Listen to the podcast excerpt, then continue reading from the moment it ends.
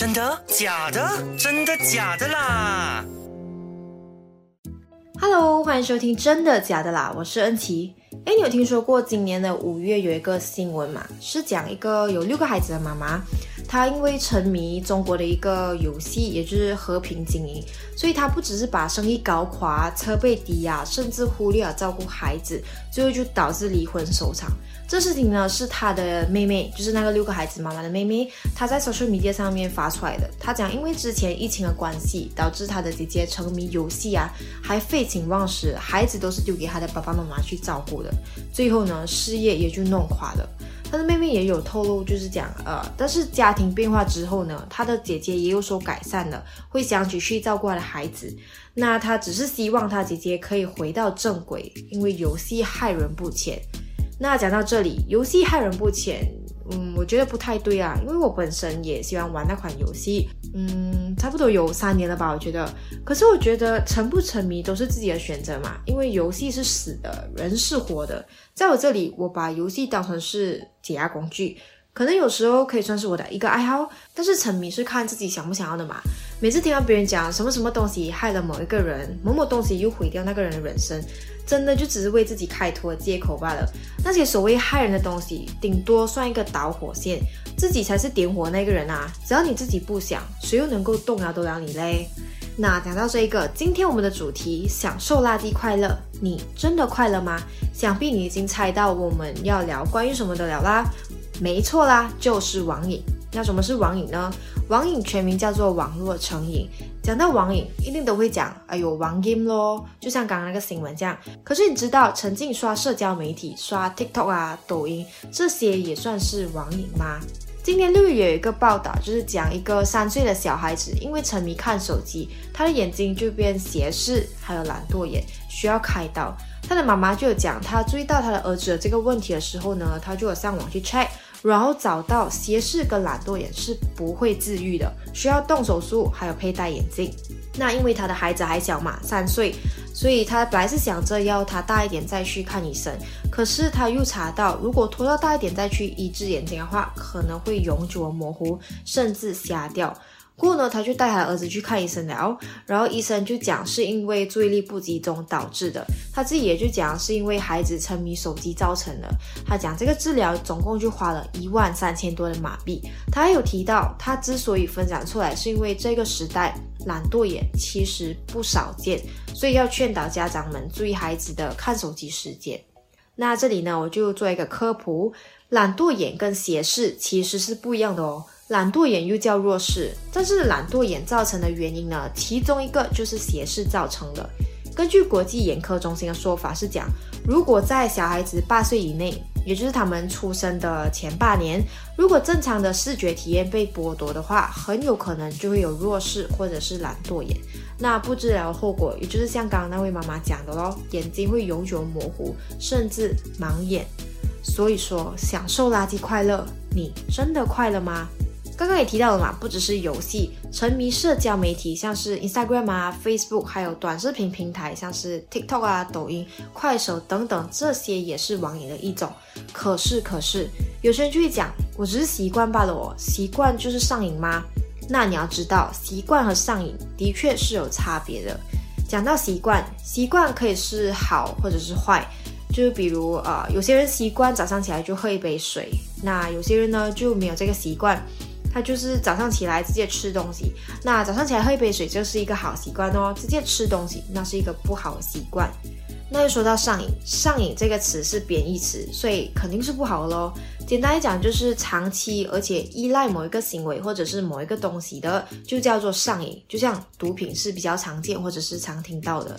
这个时代随着短视频平台的出现，短视频上瘾现象也随之的增加啦。那你有没有想过，为什么会对短视频或者是社交媒体上瘾呢？那首先呢，我就来讲，我发现现在设计 apps 的人，他不是去培养用户的习惯，而是提倡把 apps 合理的融入到用户的习惯里，或者是生活里，因为他们发现了培养一个人的习惯是很难的。就像我刚刚讲那个简单的例子，早上起来喝一杯水是一个好的习惯，可是却不是每个人都培养得起来那个习惯，就包括我。那简单区分呢，就是来那唱歌的 apps 为例咯。通常是不是只有一个当下想要唱歌或者是喜欢唱歌的人，有唱歌习惯的人才会想要去用这个唱歌的 apps 呢？那 apps 的目的，这个唱歌 apps 的目的就是去培养更多人喜欢唱歌，所以这个就是一个培养用户习惯的 apps。而另外一个融入到用户习惯或者是生活，是像现在科技发达的时代，出门我们就能看到人手有一部手机。那不管是在外面打包等书做好，或者是约朋友等人，大部分的人都会想着去划手机。那划什么呢？现在有滑屏功能，又有趣又能够打发时间的，当然就是我们的社交媒体短视频平台咯 Facebook 啊、Instagram 啊、TikTok、微博等等的。你想要看的八卦，你想要看的搞笑视频，你想要看的什么内容，都可以在里面看到。这些呢，虽然说一开始是一个不好的习惯，可是久而久之，谁又能够保证不是渐渐的染上网瘾呢？那为什么我会说这是一个不好的习惯？你想以前的人就是 Nokia 的时代啊，谁会想着出门要拿着一个手机一直在滑，一直在滑？那时候都还没有 touch screen 的东西嘛。以前人呢，你会想什么？哦，我出门在外一个人会觉得，哎呦很尴尬嘞，哎有社恐啊什么的。这些问题其实以前都不是问题，可能有只是小问题啊。可是现在人呢，已经逐渐放大了，我不知道是什么原因，但是就是因为这样，就为了掩饰自己的尴尬，掩饰自己的不舒服，为了让自己轻松，就只能划手机。再来呢，每个人都享受着那种快感，就是那种展示自己啊，被人家认同的快感。这也就是为什么短视频平台还有社交媒体现在这么多的人在用，尤其是抖音还有 Instagram 啊，因为每个人都有机会展示自己啊，随时随地就能够发跳舞的视频啊，唱歌的视频，好看好听，网友都会去 like 个 comment，这样每个人都有机会红，还有机会得到自己的粉丝，所以这不就是一种快感吗？然后虽然讲是短视频平台，但是内容是非常的多的，这也是其中一个不排除会导致人上瘾的原因喽。像我剧荒的时候，没有事情做的时候，我就会想着去刷抖音，刷着刷着，不知不觉三四个小时就过去啊，真的非常夸张。内容只有你想不到，没有你看不到的，什么感动的啊、搞笑的啊、奇奇怪怪、无脑的都有。如果撇开网瘾这个话题，其实里面还是蛮多人才的。不知道你还记不记得以前流行的 Snapchat Story 嘛？也就是像现在的 Instagram、Facebook Story，发了后二十四小时就会不见了，就跟那个差不多一样。其实我个人认为这个其实是一个很毁灭性的功能。就拿 Snapchat 来讲啊，Snapchat 之所以会火，就是因为要维持那个 streak 嘛。你跟朋友之间通过 share 照片或者是 video 就能够点亮一个火花。每天坚持 share，你就能维持火花。你坚持一天就有一个火花，坚持两天就有两个火花。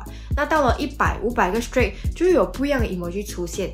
一百天以内呢，是一个火的 emoji 哦。维持到一百天之后，也就是点亮一百个火过后呢，就有不一样的了。这也就表示你跟那个人的关系不一样了。反正我也不知道为什么突然就不火了，因为我今天不不是很想玩那个东西，可能越来越多的 app 出现了吧。阳光有云朵的陪伴，黑夜有星星的相伴，而你有优内容常伴。我记得我以前玩过几次，我跟我朋友都是随便发一个自拍，然后有脸没有脸的照片都有。我甚至还有跟我姐姐玩呢，就是虽然两个人都在家，可是就是还是会通过电话去维持这个东西。现在想起来是有点飞啦。所以说，呃，这些东西，嗯，不是讲不可以刷、不可以看、不可以玩，就是你要懂得控制哦，时间管理非常的重要，就是不要太太过就好。诶，但是想要自拍哦，那天我看到一个文章有讲到自拍成瘾是一种病吗？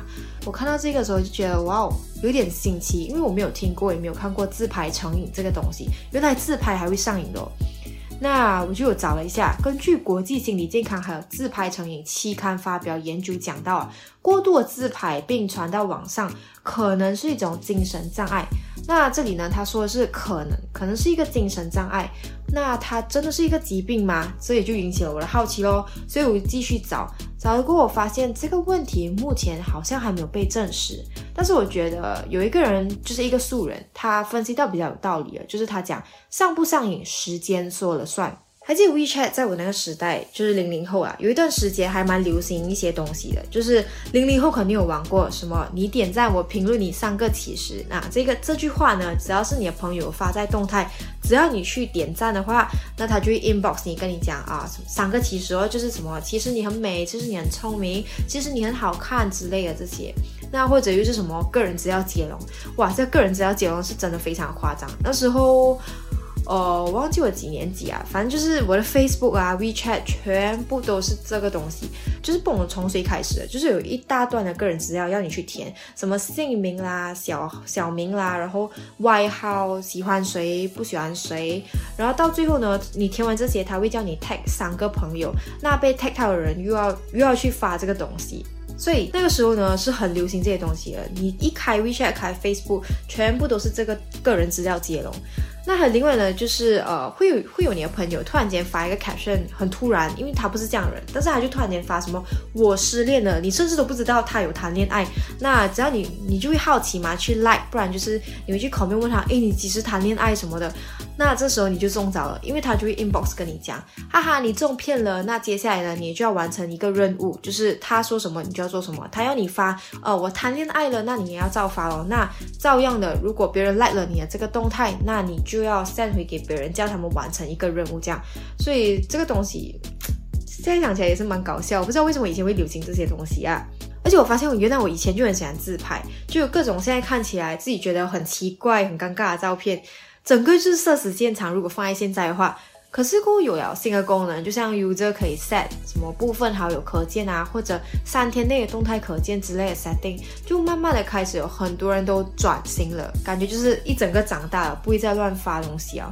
那刚刚提到的那个人说上不上瘾，时间说了算啊。他就有还有提到，就是爱自拍是不是瘾，时间成为了最大的海选专家。当潮流转向，大部分人产生了漂移，不用任何手段，自然而然的就戒了瘾。诶，其实还蛮有意思的这句话。不过感觉如果讲到这个东西，跟风现象又要扯出来了。这些事情多多少少都会有跟风的影子在，不觉得吗？人传人，人学人，可以是退步，也可以是进步。在这个方面呢，如果觉得那个时代，也就是我那个时代，如果没有人影响人，没有我的朋友影响我，可能到现在我的 WeChat 还在搞这些废废的东西。那那在那些东西不流行过后呢，还是喜欢自拍啊、P 图、喜欢 share 的人，就是自拍成瘾了吗？有一个职业医师就有提到，希望得到认可或者是自我欣赏的行为。一般情况下是不会被叫做上瘾的，除非要为了某一件事情宁可去放弃正常的生活，没有办法控制，每时每刻他都想要做这件事情，那就叫做上瘾。嗯，之前网传有一个男子沉迷自拍，每天都会拍的，那他还很在意别人的评价。有一次拍照两百张，他也选不出一个满意的，他就很生气哦，就吃吃安眠药。幸好他就及时被发现了，然后也就被转去精神科治疗了。所以通过这些，目前来看。还是那句哦，决定权在你自己。那讲了这么多，其实刚说的全部，也就是包含了网瘾的原因啊，还有影响了。那现在我就来说解决方法。如果如果你真的发现自己染瘾，或者是身边的人、身边的朋友、家人有网瘾这个现象，你可以怎么做呢？这里就有几个建议啦。如果是轻微的，就是你自己能够发现，可以及时发现，然后呃还能够控制的话，你可以先试着了解自己，就是先了解你到底想要是什么，是要被关注吗？被人家认可，还是其他事情？然后呢，就是你要懂得识别使用社交媒体的认知偏差哦。认知偏差就是社交媒体会给你感觉到它的可用性啊。易得性还有不可替代，就是它会给你感觉啊，像是 Instagram 跟 Facebook 啊，呃，你在里面可以得到一些资讯啊或者资料，对自己的生活很有帮助，这就是它让你感觉到它的可用性。那又或者它会让你习惯的使用它来发泄，好像除了社交媒体，没有东西可以帮你发泄情绪，或者让你更喜欢网络世界的朋友了。这些等等的都是认知偏差，所以还没有那么严重的，你可以 try 去识别这些问题，来找看或者去培养一个更适合自己的方式。像我本身我是觉得运动是蛮有效果啦，就是拿来发泄情绪啊，或者是抒发压力之类的。因为只要你很激烈的运动完过后暴汗啊，你就想着要去冲凉，只想要冲个冷水，然后躺在床上舒舒服服的睡觉，那就很轻松了。那你什么事情都不会去想，所以还是要找到适合自己的方式啦。如果这些你觉得都不能够帮助你的话，你也帮不到你自己，可能可以试着去找朋友或者家人的帮忙哦，不然就是咨询心理医生啊等等的专业帮助了。好了，那接近尾声了。今天这集其实我也没有什么电影或者书可以介绍给你的。那最后我就分享一下我之前看到一个很值得一起探讨的事情，就是北京师范大学，相信你应该知道，就是北京一个很出名的大学啦。那北京师范大学出品了一个金师心理大学堂，它里面就有分析到社交媒体成瘾的概念可能会有新的概念，就是在未来的时候，Facebook 被改为 Meta，这是我们每个人都知道的咯。